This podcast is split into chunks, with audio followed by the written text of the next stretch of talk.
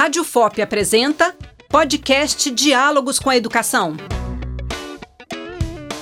Olá, eu sou Glaucio Santos. Hoje o podcast Diálogos com a Educação está no Instituto de Ciências Exatas e Biológicas da Universidade Federal de Ouro Preto, no campus Morro do Cruzeiro.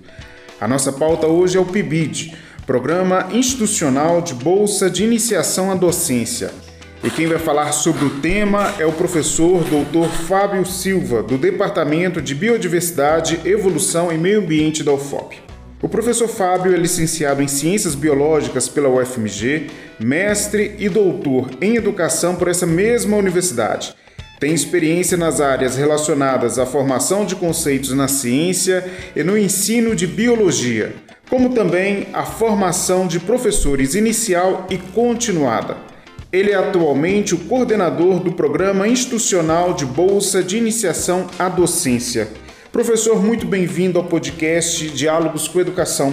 Obrigado. Explica pra gente, professor, como funciona o Programa Institucional de Bolsa de Iniciação à Docência. Bom, o programa é um programa amplo, né, que ele é subsidiado, fomentado pela CAPES, nós concorremos a um edital e a partir desse edital nós fazemos a seleção de bolsistas de iniciação à docência, de professores que são supervisores nas escolas, né? São professores da educação básica que fazem o trabalho de supervisão desses alunos nas escolas e de professores orientadores que são professores da Universidade Federal de Ouro Preto, né?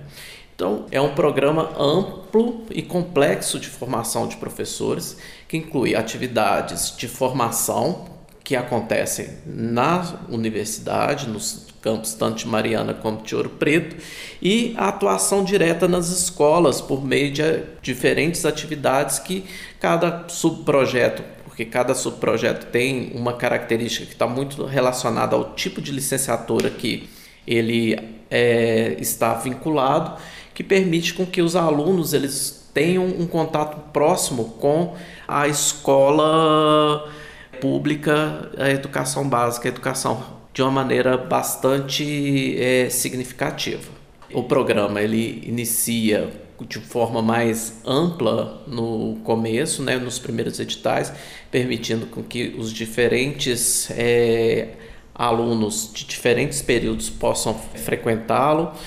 Entretanto, o último edital, com a introdução de um outro programa, que é a residência pedagógica, que seria um programa destinado para os alunos dos últimos períodos, o PIBID ele passa a ter uma característica realmente de iniciação à docência. Então, hoje, todos os nossos bolsistas, eles estão no começo do curso. Então, no caso, todos os bolsistas, é bom até esclarecer, né?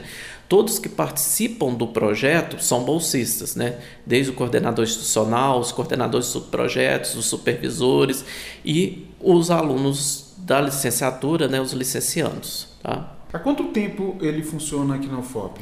Desde 2008. Desde 2008 você tem a primeira edição do PIBID, né? que surge até com um nome, tinha um, um nome específico do projeto da UFOP, que chamava PED é Projeto de Estímulo à Docência, ou Programa de Estímulo à Docência, e desde 2008 nós temos participado dos editais da CAPES e temos sido selecionados e temos uma continuidade, então, de ações de formação. Quantas pessoas estão envolvidas hoje no PIBID, o FOP, é, considerando a, a, equipe institucional, né? então professores, estudantes, possivelmente técnicos administrativos, aí você pode esclarecer isso para a gente, e também fora da UFOP, que são os professores que recebem esses estudantes.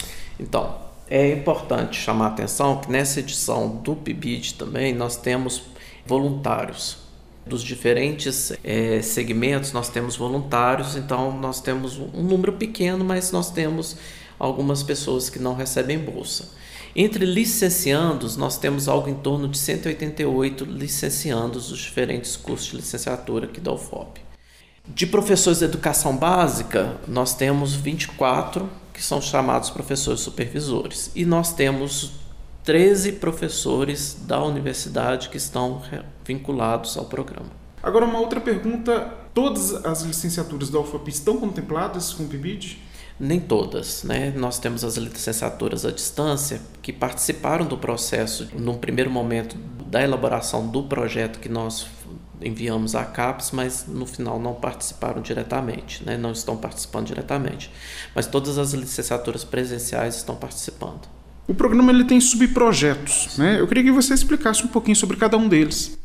Bom, é, os subprojetos eles estão relacionados a maioria dos subprojetos eles estão relacionados ao curso de origem. Então nós temos, por exemplo, né, temos um, um subprojeto né, de matemática, nós temos um subprojeto de letras inglês, um letras português, temos é, filosofia, artes, esses subprojetos que têm essa vinculação, educação física, estava esquecendo, que tem essa vinculação muito direta com a licenciatura de origem.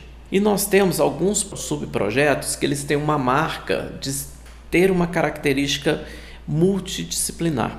Então nós temos, por exemplo, né, o projeto, o, o subprojeto de ciências, que ele agrega alunos do curso de Química, Física e Biologia. E temos o subprojeto do PIB de Afro, né, que agrega vários e vários alunos de diferentes afro-indígena, perdão, que agrega alunos de diferentes licenciaturas. Né?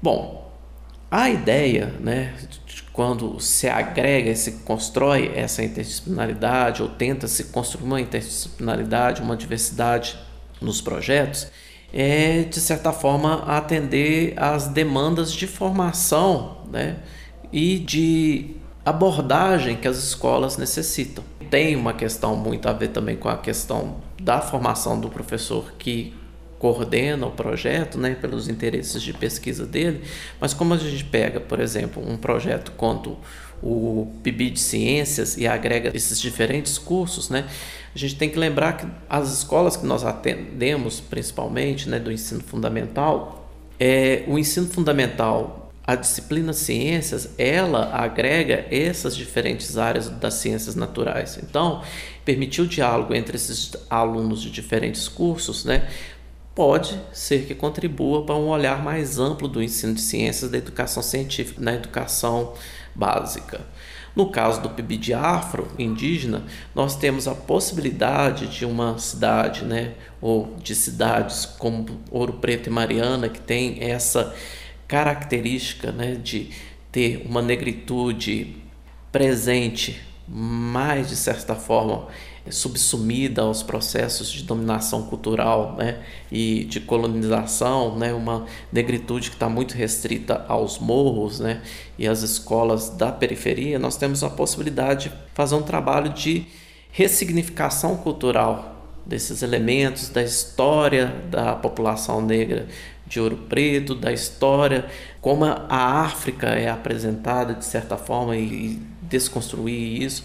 Então, nesse sentido, a formação desses projetos ela é, tem esse lado que é a questão do curso de origem e tem um lado que tem a ver com as demandas de formação que são tão importantes. Né? É importante destacar que no curso de pedagogia a gente tem um PIBID que é voltado para a educação de jovens e adultos, né? que é outra dimensão, né? outra modalidade que nós precisamos entender melhor e que eu acho que com a presença do PIBID, né, é uma possibilidade de ampliar o diálogo sobre esses sujeitos que são marginalizados e excluídos. Professor, e as escolas, como são escolhidas? Porque o PIBID está presente tanto na cidade de Ouro Preto quanto Mariana. É um edital que é aberto? Como que é feito esse processo? Então, nos anos anteriores, estava muito relacionado a uma proximidade dessas escolas com a universidade, né? Estava relacionado muitas vezes, né, a questão de algumas dessas escolas já eram campos de estágio, já havia uma articulação próxima com os professores e então havia uma abertura nas escolas para que a gente divulgasse o edital e o edital tinha pessoas interessadas em participar desse processo. Né? Com o novo edital da CAPES para o ano de 2018, houve um processo de cadastramento das escolas por meio das superintendências de educação, que no caso atende essa macro região aqui que engloba Ouro Preto, Mariano, Itaberito e as secretarias municipais de educação, tanto de Ouro Preto quanto de Mariano. Então, nesse processo, né, houve uma busca nossa em termos de tentar atender o máximo de escolas que nós conseguíssemos. Né? Houve uma diminuição do número de escolas que a gente poderia atender, mas a gente tentou selecionar escolas em que houvesse interesse de professores de participar desse processo né? e que a gente conseguisse fazer com que o PIBID ele estivesse em um maior número de escolas. Então foi essa a nossa preocupação. Professor, e explica pra gente como que funciona o PIBID aqui dentro da UFOP e lá na escola. Metodologicamente, como que é feito esse processo, esse trabalho de formação continuada e formação inicial também? Então, o processo na UFOP, junto aos coordenadores de cada subprojeto, é um processo que envolve é, a formação mais teórica, uma formação mais de reflexão sobre a prática então, esses alunos, eles encontram, alguns subprojetos encontram semanalmente, alguns quinzenalmente, é, há uma periodicidade que vai depender muito também, às vezes, da demanda que as ações que vão ser realizadas na escola, elas acontecem, ou as ações de formação. Né? Então, alguns subprojetos eles oferecem oficinas para os seus bolsistas e esses bolsistas, né, no caso, voltando, né, incluem também os supervisores que também participam dessas reuniões, é, palestras e momentos de planejamento de atividades e um planejamento que não é apenas a proposição das atividades, é a proposição, é a avaliação, é a aplicação e a reavaliação dessas atividades. Então, basicamente, é, aqui no campus do Morro do Cruzeiro, lá no ICHS, nós vamos ter essa, essa dinâmica de formação. Nas escolas, e aí vai depender da especificidade de cada subprojeto, os alunos eles vão desenvolver as ações educativas que foram planejadas. Os alunos bolsistas. Os alunos bolsistas, os licenciados, né? Então, eles vão desenvolver essas atividades que incluem projetos, que incluem intervenções, que incluem, às vezes, até recuperação de alguns espaços da escola, como laboratórios. Então, são várias atividades e algumas atividades muito relacionadas às especificidades de cada subprojeto. Na prática, na sala de aula, a demanda é apresentada pelo professor supervisor ou o próprio licenciando tem é, espaço e possibilidade para sugerir, intervir a partir de uma questão que está sendo feita, mas que teoricamente já não está tão adequada mais. Como que é isso? O processo né, é dialógico, ele não é tão hierarquizado assim. Então você tem, claro, que o supervisor ele tem uma maior, né, um maior conhecimento das demandas da escola. Mas a gente tem várias experiências que os alunos, né, os licenciandos de cada subprojeto, eles propõem algumas atividades que são acolhidas, melhor falando, né, são acolhidas por esses supervisores e que se revelam iniciativas muito promissoras, muito significativas para a escola. Agora, como que a coordenação do PIBID, no FOP, avalia todo esse processo? Quais ferramentas vocês é, dispõem para avaliar se o PIBID está gerando impacto de fato na formação continuada daquele professor, né, que está acompanhando o professor supervisor, e também na formação inicial dos licenciados? é algo ainda subjetivo. É claro que nós temos os instrumentos objetivos que envolvem a produção de relatórios, uma outra questão, uma bem da verdade falando, né? Você tem a produção acadêmica tanto dos bolsistas quanto desses supervisores que muitos trabalhos, né, eles são apresentados em encontros e congressos, são apresentados inclusive no encontro de saberes que nós temos a mostra do PIBID. Então nós temos esse movimento que é um movimento de autoria, é, e esse movimento de autoria, tanto dos licenciados quanto dos professores supervisores, ele nos dá esse diagnóstico de como esse projeto ele passa a ser significativo na formação inicial e na formação continuada desses bolsistas. Professor, a Universidade Federal de Minas Gerais ela, ela conta com aquela escola de aplicação. Sim. Né? O PIBID é uma forma também de fazer acontecer essa escola de aplicação. Seria interessante a universidade algum dia ter uma escola de aplicação para as licenciaturas? Olha, essa é uma pergunta difícil de responder. Quer dizer, a gente está comparando uma história talvez de 50, 40 anos, né? Acho que essas tanto o colégio técnico da UFMG quanto o centro pedagógico tem. Será que a gente precisa de uma escola realmente de aplicação, sendo que muitas escolas aqui de Ouro Preto e Mariana elas carecem de uma proximidade com a universidade ou, ou melhor, né? É uma coisa que eu sempre falo com os meus bolsistas, com os meus estagiários, né? Talvez não seja a escola que precisa da universidade, principalmente para a gente que trabalha com formação de professores. Nós é que precisamos da escola. Então, se a gente aproxima dessas escolas, né, a gente tem mais fôlego, tem mais ações próximas dessas escolas, eu acho que essa questão de criar um nicho aqui muito específico que vai atender uma parcela pequena da população talvez não seja tão importante assim. Após os cortes de 30% é, nas contas da UFOP. Isso preocupa o PIBID? Muito, preocupa muito o PIBID. Né? Vamos colocar a situação bem clara. A gente, nós, né, enquanto programa, nós enfrentamos os cortes e enfrentamos a luta pela continuidade do PIBID desde o governo Dilma, desde a gestão do Aloysio Mercadante. Quem tem um pouco de memória, né, parece que as pessoas esquecem dessas lutas e querem criar chavões apenas para poder lacrar em certas discussões, né, que é são os termos que são utilizados nas redes sociais. Mas nós saímos às ruas em 2015, nós saímos às ruas em 2016 para protestar contra os cortes que afetam diretamente a continuidade desse projeto que eu considero um dos mais importantes em termos de formação inicial e continuada do Brasil, né? Então uma política que deveria ser uma política pública, né? Há um discurso de uma que é uma política pública, mas isso ainda fica meio nebuloso e toda vez que há esses cortes, nós estamos à mercê.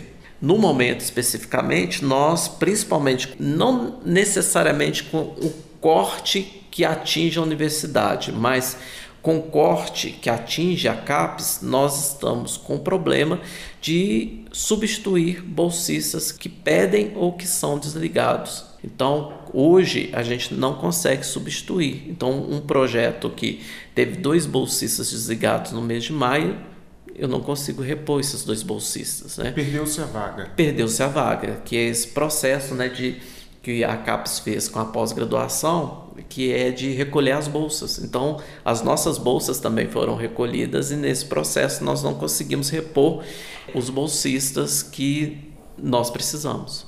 Qual que é o impacto? Você já tem esse levantamento? Quantas, quantas bolsas vocês perderam? Algo em torno de cinco, cinco bolsas no momento, mas a, a tendência é perder mais. É.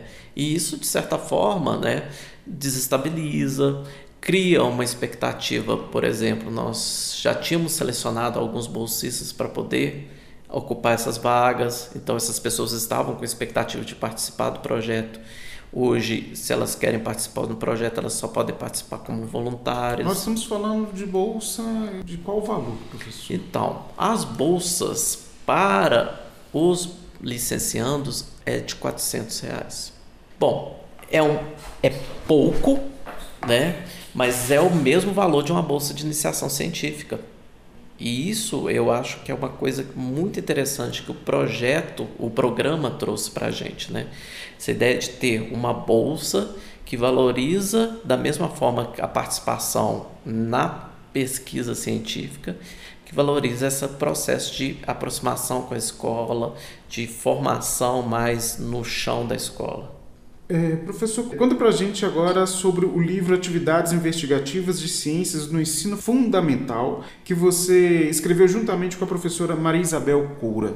Então, Maria Isabel, ela foi supervisora do PIBID e é um processo interessante que, por meio de participar do PIBID, né, ela se, se interessou por fazer o mestrado profissional em ciências, o mestrado que eu sou associado, né, E durante o processo de construção do projeto, a gente tentou, a bem da verdade, fazer uma pesquisa que estivesse relacionada à participação dela junto ao PIBID e como supervisora. Então, durante esse processo, nós elaboramos uma pesquisa que envolvia um assunto da química para trabalhar no ensino fundamental, né? Que era um assunto é, relacionado à alquimia, trazendo um pouco da história da ciência, trazendo um pouco de experimentação, de atividades investigativas e fizemos esse trabalho em uma escola de um distrito aqui em Ouro Preto e foi um trabalho muito bem sucedido e a partir de concorrer de, de uma avaliação de uma editora esse trabalho ele foi selecionado para publicação de um livro. E a ideia do livro é ser uma apresentação de um percurso de pesquisa de uma professora da educação básica que estava se formando como mestre em ensino de ciências e que teve uma experiência peculiar né, de ensino e, consequentemente, de aprendizagem junto aos alunos da educação básica, no caso do ensino fundamental, que participavam de um clube de ciências.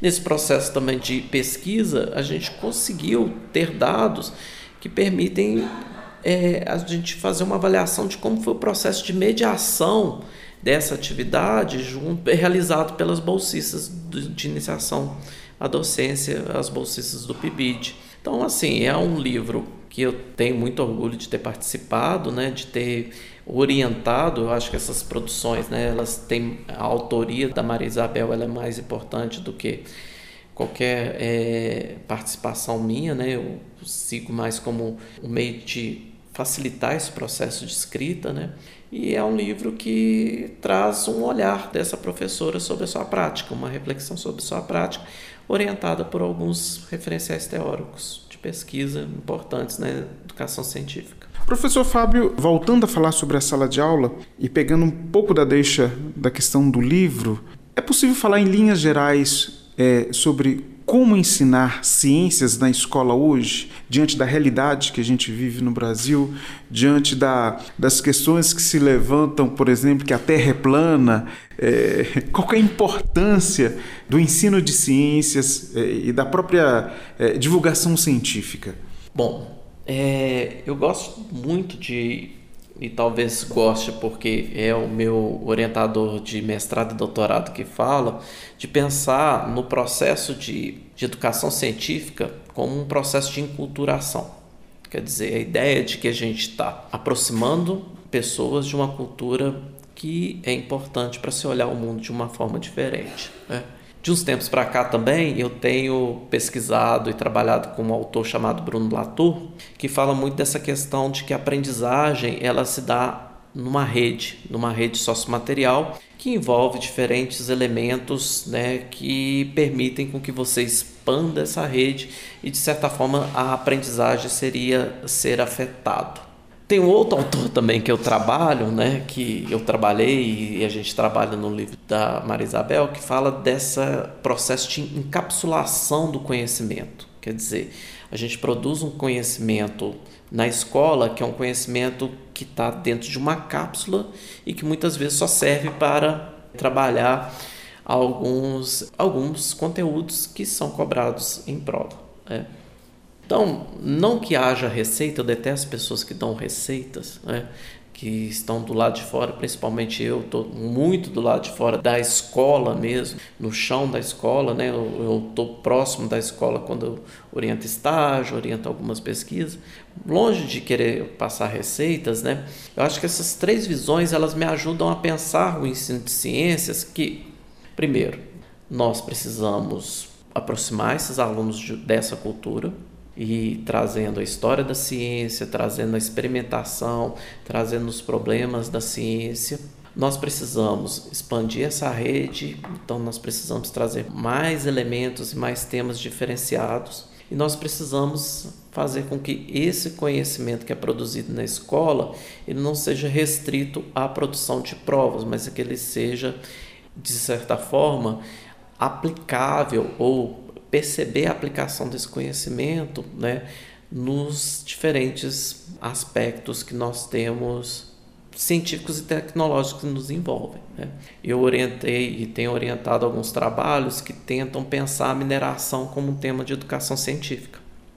Então, nós né, fizemos alguns trabalhos e interessante que um dos meus orientandos, o Marcelo, ele coloca uma foto nas suas redes sociais de uma aluna que participou desse processo de investigação que nós fizemos, que quando elas aconteceu o crime de Brumadinho, né, com o rompimento de mais uma barragem, ela fala, professor, tudo que a gente viu em sala de aula está acontecendo agora.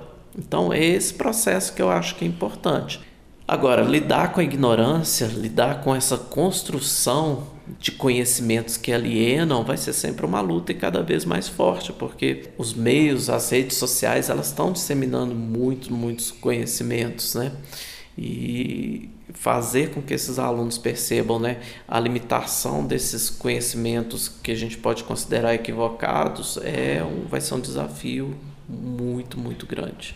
Pegando a sua deixa, você é muito presente nas redes sociais, né? Sim. É, mais especificamente, talvez, pelo menos que eu acompanho, no Facebook. E tem um certo tom de ironia algumas postagens. Uhum. Né? É, enquanto professor coordenador de um projeto que tende a formar professores, né? a formação inicial, e ao mesmo tempo ou conjuntamente promover a formação continuada. Diante de todo esse cenário que a gente vive, inclusive de disseminação de informações, disseminação de conhecimentos, mas também disseminação de fake news, né? dentro desse contexto de, de ignorância, e parece haver até uma certa uma certa comemoração, vamos dizer assim, em divulgar é, informações equivocadas.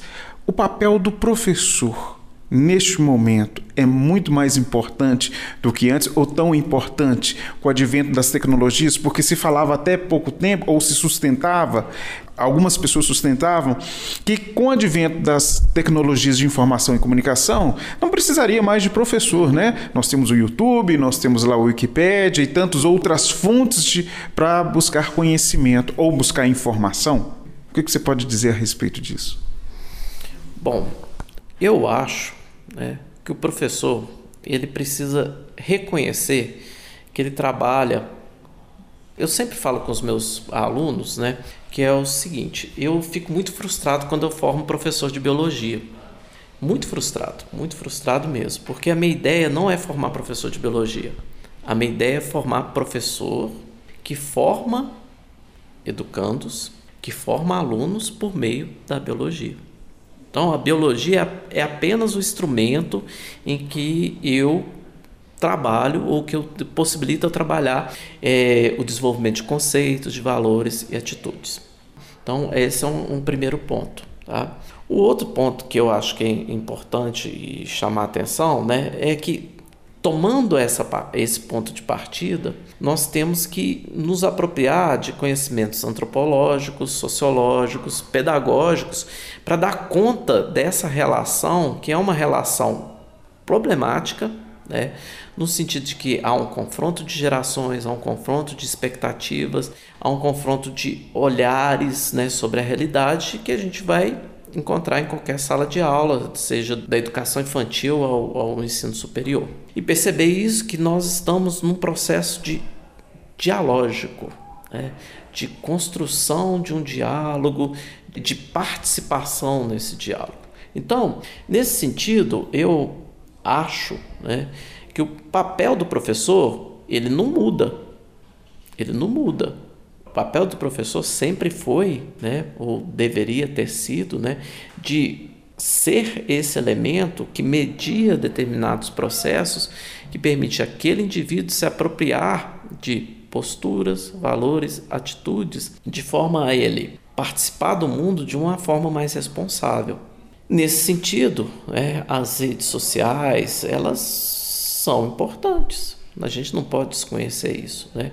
E conhecer as redes sociais, conhecer o processo né, de veiculação de informações, ele é importante. Né? Então, eu não consigo me conceber fora desse processo de forma que eu não participando desse processo, eu me veria alijado de uma forma de construção de realidades que é importante na sociedade atual.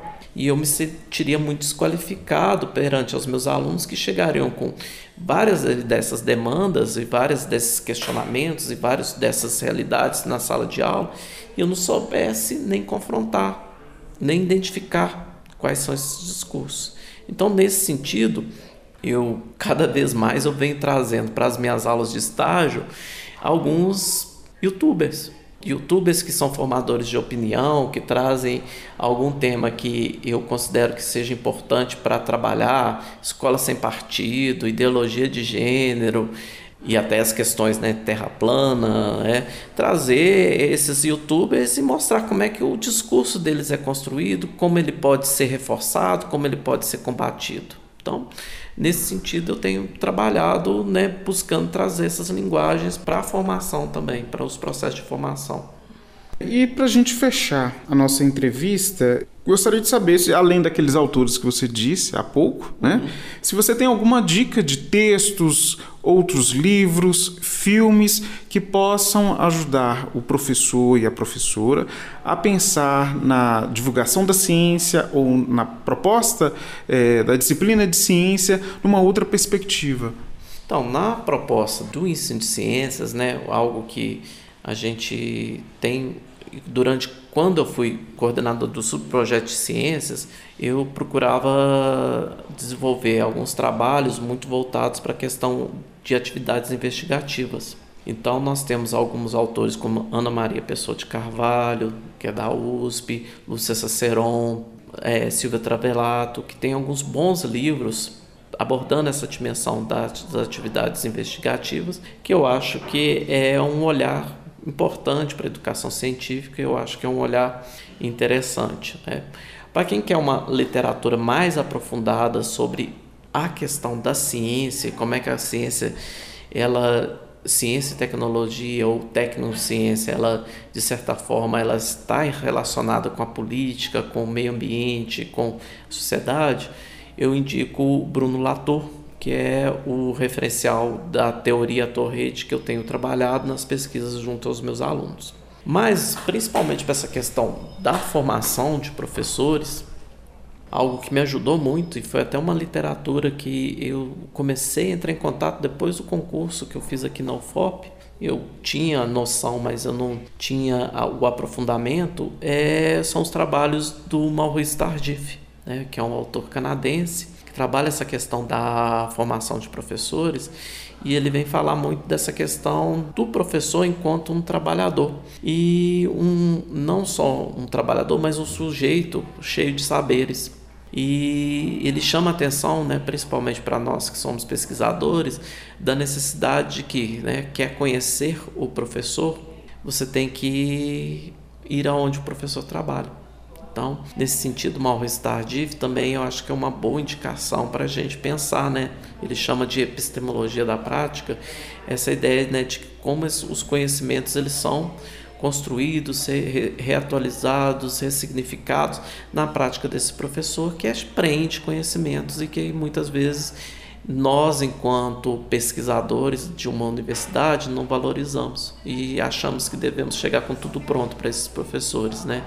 E nesse sentido, algumas das minhas pesquisas aí têm trabalhado na perspectiva de uma formação compartilhada, que não é algo novo. A professora Selma Garrido vem trabalhando, Selma Pimenta Garrido vem trabalhando com essa metodologia, com essa não só metodologia, mas uma concepção diferenciada, né? Quer dizer, eu vou trabalhar a formação, mas vou trabalhar junto ao sujeito que eu quero formar. Então, nesse sentido, eu acho que, principalmente quem pensa a formação de professores, quem quer pensar na valorização dos saberes dos professores, dos conhecimentos, deveria ler o Maurice Tardif. Professor Fábio Augusto Silva, muito obrigado pela sua participação conosco no podcast Diálogos com Educação e por nos apresentar o programa institucional de Bolsa de Iniciação à Docência aqui na Universidade Federal de Ouro Preto. Foi um prazer, estamos sempre à disposição, né? E tem muita coisa para conhecer do PIBID ainda, tá? Conversar com os alunos, os licenciados, conversar com os professores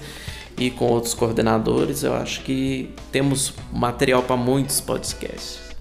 Obrigado, agradeço as dicas e certamente a gente vai daqui a pouquinho dar prosseguimento então com as questões relacionadas ao PIBID, com outros sujeitos que participam deste programa aqui na Federal de Ouro Preto. Com produção de Gabriela Moraes, o podcast Diálogos com Educação fica por aqui. E se você curtiu o episódio de hoje, confira outras produções no site radio.fop.br ou acesse as redes sociais da Rádio FOP Educativa, Facebook Rádio FOP e no Instagram arroba Rádio FOP. Podcast Diálogos com a Educação. Direção e produção, Glaucio Santos. Trabalhos técnicos, Cimei Golderim.